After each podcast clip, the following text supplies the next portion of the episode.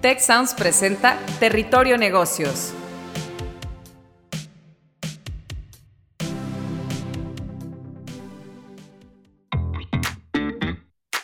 Hola a todos, bienvenidos y bienvenidas a un episodio más de Territorio Negocios. Muchísimas gracias por escucharnos y sumarse a la conversación con el hashtag Territorio Negocios.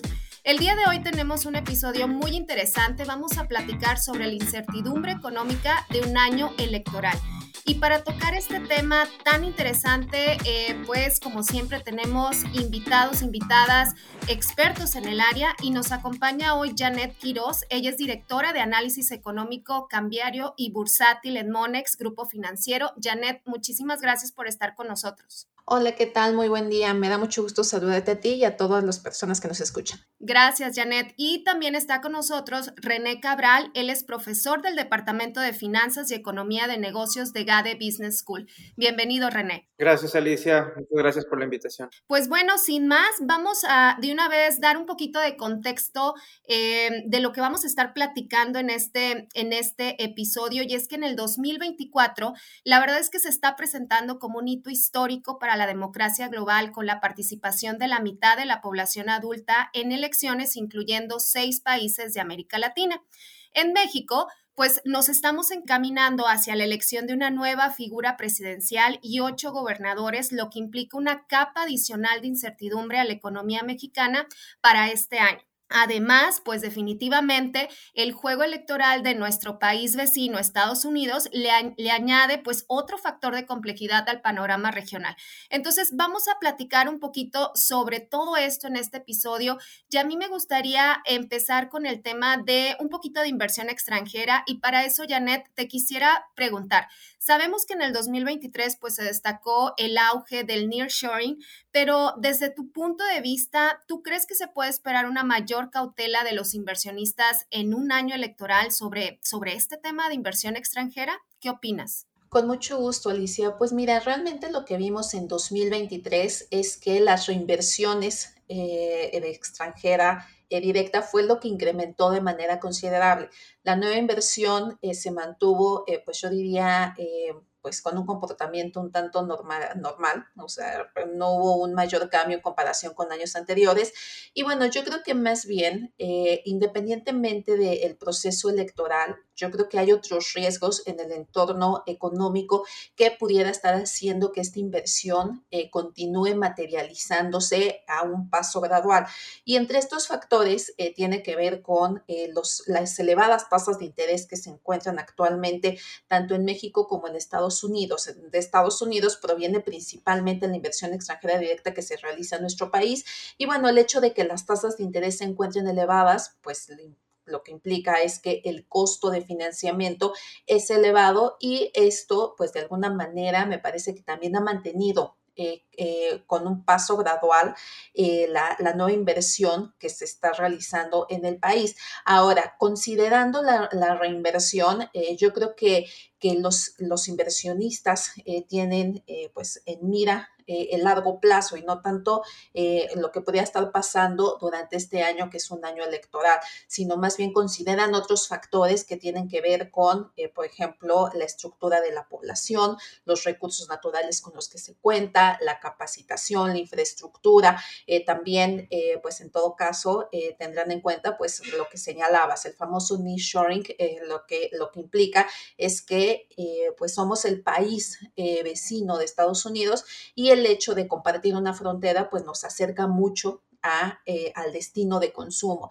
Entonces, considerando todos estos factores, yo creo que el que tengamos eh, pues ya hoy por hoy eh, conocimiento de, de, los posibles candidatos que estarán incursionando en las elecciones presidenciales de este año, pues yo creo que sí, de alguna manera se estará evaluando cuáles serán los programas económicos de los candidatos que se presenten para el próximo sexenio, pero como lo digo, yo creo que dentro de los principales factores tendrá que ver eh, para este año, qué tanto pudiera estar disminuyendo el costo de financiamiento, así como también pudiera estarse presentando una depreciación en el tipo de cambio, considerando que durante los últimos dos años vimos que nuestra moneda fue la segunda divisa más apreciada a nivel mundial.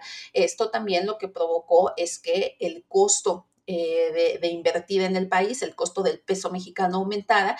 Y bueno, pues yo creo que, que en los próximos meses, si disminuyeran estos dos, estos dos costos que implican para una nueva inversión, el, el establecerse en México, pues yo creo que el panorama pudiera acelerar o sea, la inversión extranjera directa en el país. Claro, y la verdad coincido mucho contigo en, en, la, desde el punto de vista en que tenemos una ubicación, o sea, México siempre se ha distinguido por tener una ubicación geográfica muy interesante, eh, está trayendo mucha inversión y, definitivamente tenemos ese privilegio de ahorita aprovechar como que esa ola de oportunidades. Y, hablando un poquito sobre, bueno, un tema muy, muy de moda, muy candente es eh, el tema de la inflación y pues la conveniencia de no bajar las tasas de interés, al menos en este primer trimestre. Claro que todo esto puede cambiar, pero a mí me gustaría preguntarte, René, desde toda tu experiencia, tu perspectiva,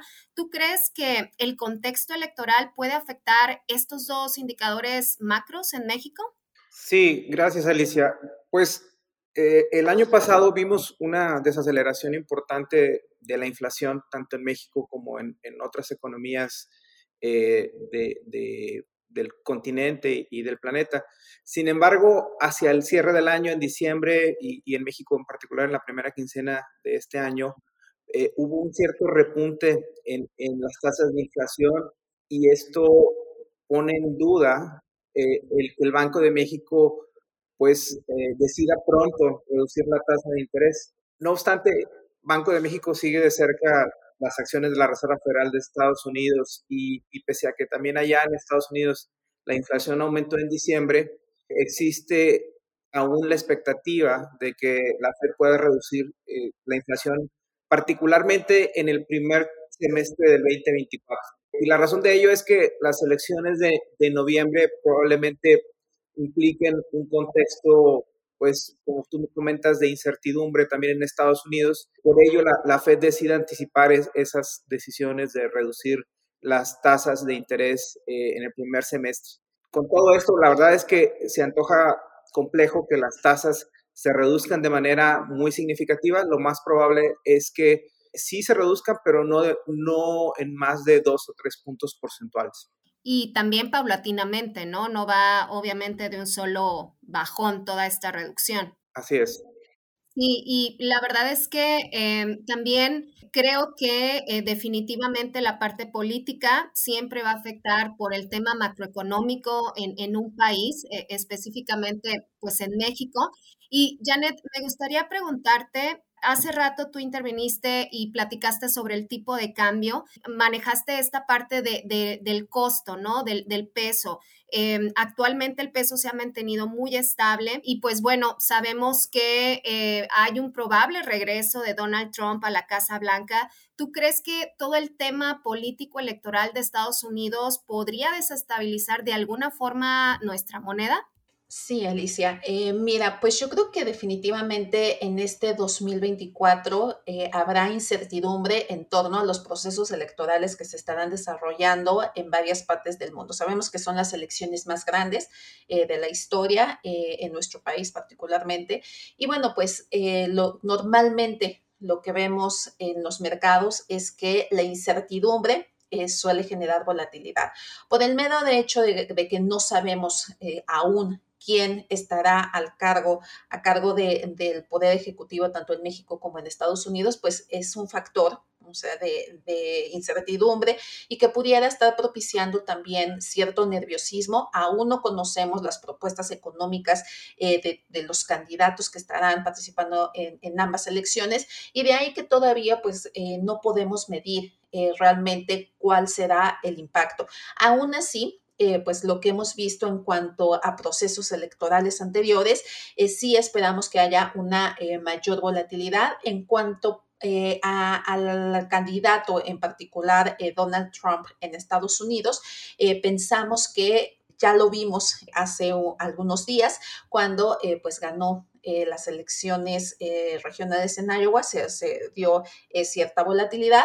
sin embargo, eh, pensamos que esta volatilidad en, ningún sentido pudiera estar alcanzando los niveles que vimos en 2016, en donde en aquel momento el tipo de cambio alcanzó un máximo histórico derivado a la noticia de la victoria eh, de aquel momento el candidato eh, Trump y sobre todo por este discurso antagónico en contra de México que mantuvo durante su campaña. Todavía eh, no hemos visto eh, cuáles serán eh, sus propuestas. todavía pues estamos encaminándonos a conocer pues realmente si estará planteando nuevamente algún tipo de política que pudiera estar afectando a México, pero pues aún así yo creo que el mayor de los temores que se dio en las elecciones anteriores tenía que ver con el hecho de que pues estaba planteando la posibilidad de que Estados Unidos estuviera rompiendo el Tratado de Libre Comercio que tenía con Canadá y con México.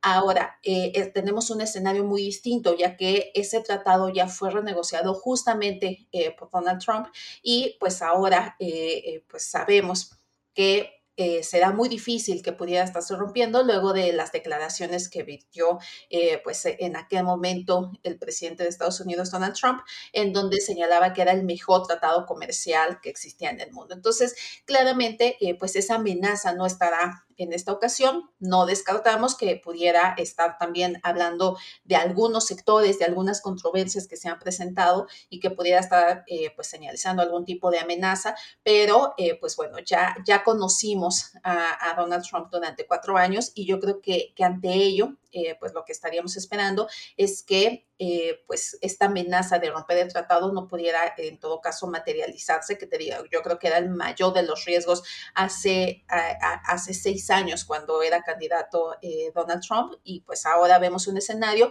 mucho más favorable, pero pues aún así o sea, no descartamos que pudiera estar habiendo algún otro tipo de propuesta que pudiera estar afectando la economía de nuestro país y que esto generara incertidumbre y volatilidad. Sí, de acuerdo contigo y como bien dices, Janet, o sea, ya lo, ya lo conocemos, ya conocemos eh, pues el, el, discurso, por así decirlo, o esa volatilidad en, en cambio de, de decisiones, de opiniones. Entonces, creo que eh, definitivamente, pues eh, conocemos eh, en dado caso, pero definitivamente creo que hay otros, otros factores que podrían estar afectando la economía mexicana. Uno de ellos que se me viene a la mente, y aquí sí le voy a pedir a los dos que me ayuden a ver qué otros factores. Yo estaba pensando también en el tema de seguridad en el país. Desde tu punto de vista, René, la seguridad o, qué otros factores podrían afectar a la economía mexicana en un año de, de, elecciones? ¿Qué es lo que tú has estudiado? ¿Qué ves en tu experiencia? Sí, claro. Pues desde luego que siempre y lo comentaba hace un momento, Janet, este, pues hay factores que, que, afectan el crecimiento de la economía en el corto plazo y otros que afectan el crecimiento de la economía en el largo plazo. Cuando hablamos de, de la inflación, de las tasas de interés, del tipo de cambio, pues normalmente nos referimos a factores coyunturales, a factores que, que cambian muy frecuentemente y que afectan pues, las perspectivas de crecimiento, en particular en el corto plazo. Y hablamos de un periodo de un año o, menor. Sin embargo, hay otros factores que son quizás más relevantes este, para el crecimiento de la economía en el largo plazo, a, la vuelta de 5, 10, 15, 20 o 30 años.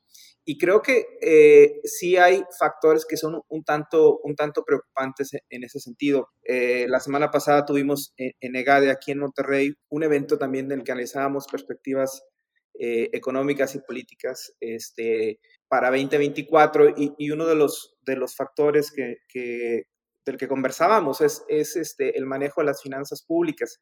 Y es que para este próximo año, para 2024, para el año presente más bien, pues sí hay un incremento muy importante en el déficit del sector público. Eh, hay, hay, un incremento esperado en el endeudamiento eh, del gobierno de casi 2.5 puntos del PIB, que no es una, una cifra menor. Hablábamos de que el gasto público va a llegar a, los 9 billones de pesos, que es, es, una cifra muy grande de un 9 con 12 cerros del lado derecho. Eh, y sin embargo, los ingresos no van a ser suficientes para financiar ese gasto. Hay una caída esperada muy importante en los ingresos petroleros, en parte por factores externos a la economía mexicana, como es la caída en los precios del petróleo, pero también por el debilitamiento de la contribución de Pemex a, los ingresos eh, presupuestales. Creo que ese es un factor muy importante eh, que puede influir en, en, la estabilidad de la economía en el corto plazo, pero que también nos hace pensar sobre eh, sus implicaciones de largo plazo y es que no hemos visto una recuperación en, factores del, gasto público que son muy relevantes para el crecimiento, para el crecimiento de largo plazo y, me refiero muy particularmente al gasto en educación, al gasto en ciencia y tecnología, que siguen estando a niveles incluso inferiores a los previstos antes de la pandemia. Entonces, creo que el gasto, el manejo de las finanzas públicas y sobre todo el gasto en educación eh, y en ciencia y tecnología van a ser muy relevantes para el crecimiento primero en el corto plazo, pero también en el largo plazo. Se me viene también a la mente, y aquí Janet, eh, te voy a pedir que me ayudes, el tema también de la inversión en energías limpias, el tema también de, pues todo este tema, todo este movimiento de, eh, de sostenibilidad, de, de, fuente energética. ¿Tú ves este factor como relevante en la economía mexicana o, o qué, otra, qué otros elementos podrías vislumbrar? Eh, sí, definitivamente yo creo que este sector, Alicia, eh, pues va avanzando, eh, pues yo diría paso lento, considerando, bueno, pues lo, digamos que, que el impulso que se, que se le ha dado a otro tipo de, de, fuentes de energía en los últimos años. Eh, sin embargo, yo creo que pues aún así sigue siendo un reto importante el, empezar a considerar es, eh, una inversión eh, en, este, en fuentes que sean sustentables, como comentabas, y sobre todo bajo esta coyuntura en la que pues sabemos que la demanda por energía ante un potencial incremento en la inversión en el país y con ello un potencial incremento de la producción, eh, pues está aumentando de manera considerable. Yo creo que lo ideal sería que pues ahora en términos de propuestas económicas por parte de los candidatos, eh, pues será muy interesante el conocer si existe un plan en donde realmente conozcamos cuáles son eh, los, los, pues digamos que la visión, o sea, de, mediano y largo plazo de los candidatos para estar apoyando, por un lado, sí, el atraer estas inversiones, esta mayor producción al país, y por otro lado, sí, dentro de este, de este plan, de este programa, se plantea el que pudiera estarse eh, pues enfocando más hacia este tipo eh, de sectores. Pero más allá de esto, yo creo que también existen otros riesgos importantes en el horizonte que tienen que ver, eh, me, inclinaría a pensar también por, por factores externos que terminan eh, pues teniendo un impacto dentro del país. Entre estos factores eh, se encuentran, yo creo que eh, pues ya hablábamos al ser un año electoral, los, los conflictos geopolíticos que podrían estar surgiendo a raíz, o sea, de que pudiera darse algún cambio en la visión o en, o, en, digamos, en el camino político de, de, varios países que estarán pues también celebrando elecciones presidenciales en, en, sus países. Entonces, más allá de esto también, pues sabemos que existen actualmente riesgos, continúa eh, la guerra en Ucrania, eh, pues también eh, las tensiones en Medio Oriente y bueno, pues esto al final termina teniendo un impacto eh, dentro, dentro de la actividad económica mundial, incluyendo la de México. Eh, también, eh, pues si bien el panorama económico para Estados Unidos, pues pinta para que todavía sigamos teniendo un crecimiento económico, pues no es así para otras regiones. Por ejemplo, regiones como la eurozona, como China, pues han presentado una mayor dificultad para seguir incrementando su capacidad económica.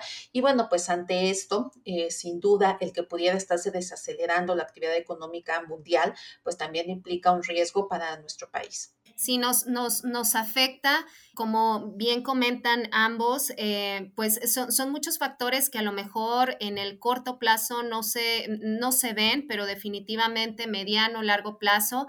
Y pensando ahorita en lo último que dijiste, Janet, empezamos, siento que este año un poquito más tranquilo que el año pasado, en donde eh, me recuerdo mucho esta misma fecha el año pasado, con más de dos guerras, con temas todavía, eh, y ni digamos los pasados que vivimos, guerras, COVID, eh, en fin, más factores macroeconómicos. Sin duda va a ser un año muy interesante por, esta, por este tema electoral, una volatilidad, pues la verdad que estamos acostumbrados, siento yo, desde mi punto de vista, a, estos cambios, pero que bueno, con todo lo que ahorita comentaban, podemos estar a la espera pues bueno, de, todo lo, de todo lo que viene. La verdad es que muy interesantes sus opiniones. Aprendí muchísimo el día de hoy con ustedes. Muchísimas gracias, Janet Quiroz, directora de Análisis Económico, Cambiario y Bursátil en Monex, Grupo Financiero.